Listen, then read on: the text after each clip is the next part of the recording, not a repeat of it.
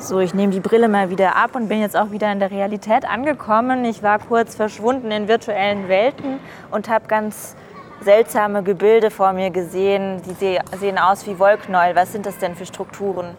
Ja, was wir hier in der Arbeit Chromos sehen, sind äh, dreidimensionale Chromosomenstrukturen, die durch simulierte Abkühlung und simuliertes Erhitzen äh, verändert werden. Was mir noch aufgefallen ist, hier sind auch Lautsprecher dran, ist der Sound, der ganz ungewöhnlich ist. Wie spielt der Sound denn mit dem Bild zusammen?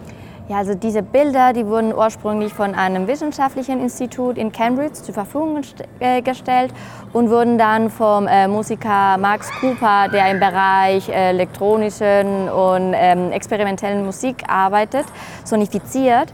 Und wenn man so Bild und Ton zusammen macht, dann ähm, kriegt man so diese virtuelle Umgebung, wo dann die Besucher äh, wirklich reinstecken können. Das ist eine Möglichkeit, äh, in wissenschaftliche Zusammenhänge einzutauchen und wissenschaftliche Erkenntnisse darzustellen. Was gibt es denn noch für Anwendungsmöglichkeiten?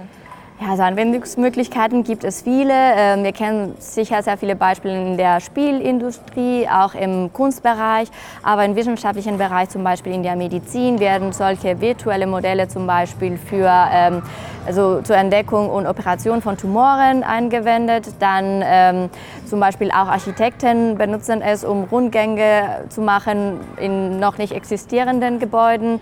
Und für uns als Museum äh, ist es auch eine sehr gute Möglichkeit, äh, solche ähm, wissenschaftliche Themen auch wirklich verständlich für unsere Besucher zu machen. Diese Arbeit Chromos ist eine Arbeit, die sich ähm, mit VR auseinandersetzt. Es gibt hier in der Ausstellung allerdings auch noch einige andere VR-Arbeiten, die man hier erleben und erfahren kann.